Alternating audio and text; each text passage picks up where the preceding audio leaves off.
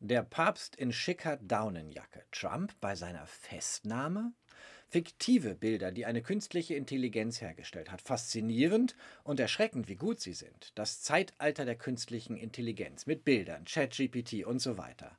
Wissenschaftler fordern nun ein Moratorium bei der KI-Entwicklung. Warum? Darum geht es heute hier im Tech Talk auf Tagesschau 24. Außerdem Verbraucherschützer verlangen eine Untersuchung von OpenAI.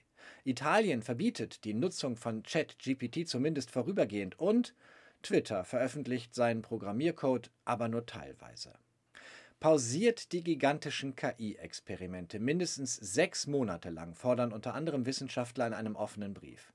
Leistungsstarke KI-Systeme sollten erst dann entwickelt werden, wenn wir sicher sind, dass ihre Auswirkungen positiv und ihre Risiken überschaubar sind, meinen die Unterzeichner. Eine illustre Runde, unter anderem Tesla- und Twitter-Chef Elon Musk und Apple-Mitgründer Steve Wozniak. Markus Schuler, BR-Korrespondent und Tech-Experte im Silicon Valley. Wie ist der Brief an der technologiefreundlichen US-Westküste aufgenommen worden? Ja, weit weniger kritisch, Björn, wie man vielleicht erwartet hätte. Emad Mostak, CEO von Stability AI, das ist ein Konkurrent von OpenAI, der Firma hinter ChatGPT, der twitterte, ja, ich denke nicht, dass eine sechsmonatige Pause die beste Idee ist und ich stimme auch nicht mit allem überein, aber es gibt einige interessante Dinge in diesem Brief. Und was wird an dem Brief kritisiert? Ja, die KI-Expertinnen und Experten kritisieren, dass der Brief den KI-Hype eigentlich weiter vorantreibe, anstatt konkrete Maßnahmen gegen bestehende Schäden aufzulisten oder zu fordern.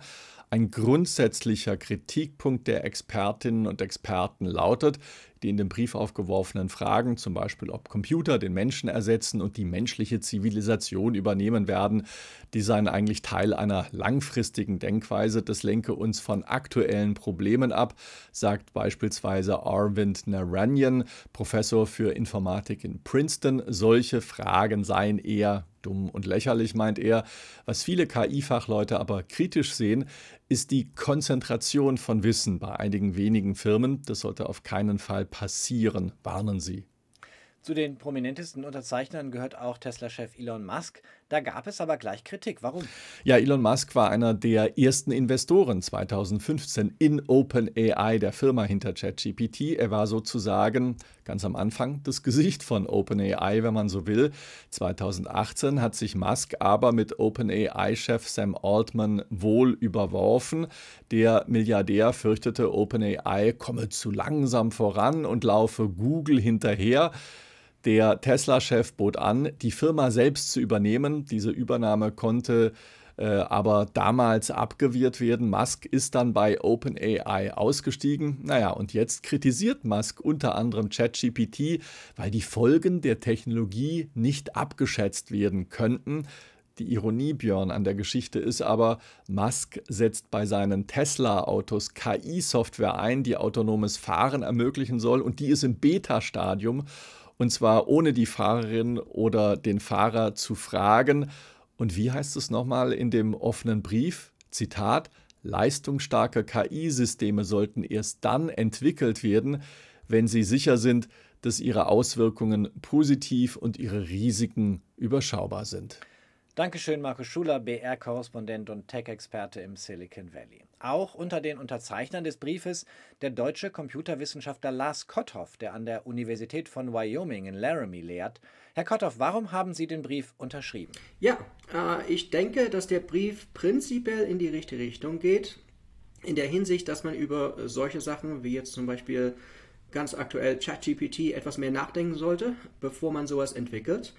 Ähm, das heißt nicht unbedingt, dass ich mit allem übereinstimme, was in dem Brief drin steht. Vor allem, ähm, was da am Anfang steht, so in Richtung, naja, dass die KI jetzt die Menschen auslöscht und, sowas. Damit stimme ich überhaupt nicht überein. Aber äh, prinzipiell sind da schon sehr gute Sachen drin. Vor allem eben auch, dass dann so ein, ein Moratorium, was vorgeschlagen wird, natürlich auch etwas Transparenz äh, mit sich herziehen würde. Dass man das verifizieren kann, was der Brief natürlich auch anspricht. Und ich denke, das ist das große Problem momentan, dass eben solche Sachen wie ChatGPT da hinter verschlossenen Türen entwickelt werden und dann wird sowas auf die Öffentlichkeit losgelassen oder manchmal auch nicht und äh, naja, dann, dann müssen wir halt gucken, was wir damit machen. Aber wir wissen nicht wirklich genau, wie sowas trainiert wird, wo die Daten herkommen, etc. etc. Und von daher ist Transparenz auf jeden Fall sehr, sehr wichtig und das ist für mich der Hauptgrund, warum ich den Brief unterschrieben habe, dass das in die Richtung geht. Würde aus Ihrer Sicht ein Moratorium, wie lange auch immer, denn auch helfen? Also braucht es das auch, einen Entwicklungsstopp, eine Entwicklungspause? Ich glaube, dass wir nicht unbedingt eine Pause da brauchen, äh, aber auf jeden Fall sollten wir darüber nachdenken, inwieweit jetzt die Entwicklung weitergehen sollte und wie das dann speziell aussehen sollte. So also eine Konversation zu starten, was jetzt natürlich auch passiert ist, und äh, dass wir dann allgemein mehr darüber nachdenken, inwieweit solche Entwicklungen jetzt weitergehen sollten und wie sowas genau aussehen sollte und ob man denn dann in, nicht insgesamt mehr Transparenz haben will. Am Ende ist das ja eine Frage von zwei Geschwindigkeiten. Also können wir, wenn wir jetzt mit dieser Debatte beginnen, eigentlich rechtzeitig zu einem Ergebnis, zu einem Understanding darüber, was Gesellschaft möchte, kommen, bevor die Modelle so weit entwickelt sind, trainiert sind, dass sie der Menschheit möglicherweise schaden. Glauben Sie denn, dass wir mit Blick auf diese Geschwindigkeit überhaupt noch eine Chance haben, mit Diskussion über einen Rahmen diesen so zu schaffen, dass eben künstliche Intelligenz Menschheit dann nicht schadet? Ich denke schon. Also ähm, die, die, die Antwort hat sehr viele Teile. Denn auf der einen Seite denke ich, dass wir nicht so nah dran sind an der allgemeinen künstlichen Intelligenz, wie man das jetzt vielleicht äh, denken möchte, wenn man äh, sich solche Systeme wie ChatGPT anguckt. Äh, es gab ja Microsoft-Forscher, die gesagt haben, kürzlich in einem wissenschaftlichen Papier, sie sehen jetzt die ersten Funken von künstlicher wahrer Intelligenz. Und äh, naja, dem stimme ich nicht unbedingt zu. Also ich denke, wir sind schon noch sehr, sehr weit weg davon, äh, wobei sehr, sehr weit weg natürlich auch ein relativer Begriff ist. Ob das jetzt 10 Jahre sind oder 20 Jahre sind, äh, das, das, kann ich Ihnen leider auch nicht sagen.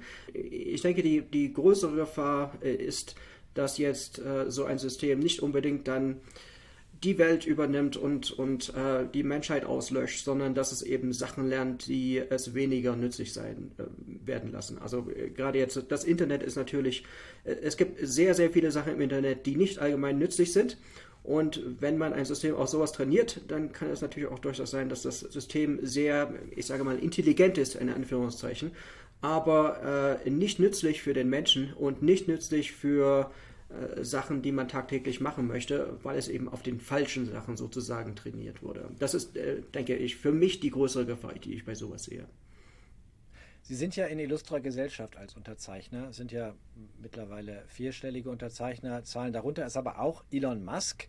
Auch der Absender-Initiator des Future of Life Institute wird ja durchaus für seine sehr langfristige äh, Forschung auch kritisiert, für diese sehr langfristige Perspektive.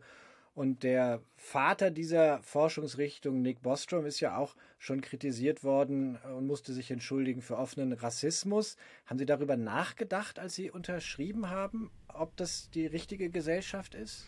Ja, äh, also ehrlich gesagt habe ich darüber nicht so sehr nachgedacht und hauptsächlich deswegen, weil äh, der Brief natürlich vom Future of Life Institute initiiert wurde, aber wir haben da jetzt nicht dieses, dieses offizielle Branding, sage ich mal. Also da steht nicht groß drüber, dass es jetzt ein, ein Future of Life Brief oder eine Initiative des Future of Life Institutes. Und Nick Bostrom hat den Brief auch nicht unterschrieben, zumindest äh, soweit ich das sehen konnte.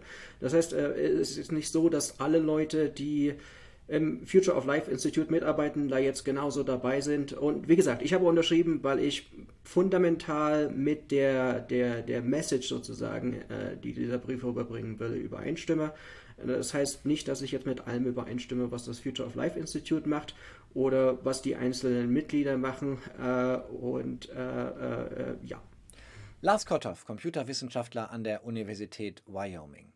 In einem Blogbeitrag schreibt übrigens selbst OpenAI, die Firma hinter ChatGPT, und zwar vor der Veröffentlichung des Briefes, wir halten es für wichtig, dass Anstrengungen wie die unseren vor der Freigabe neuer Systeme von unabhängiger Seite geprüft werden.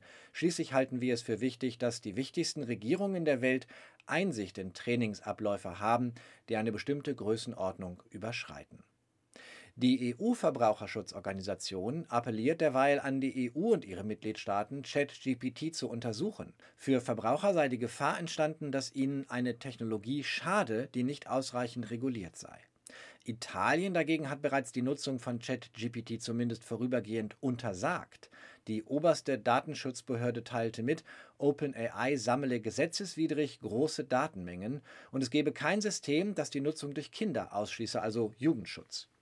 Ähnliche Töne kommen aus den USA selbst. Dort hat das Center für künstliche Intelligenz und Digitalpolitik Beschwerde bei der FTC eingereicht, der Federal Trade Commission.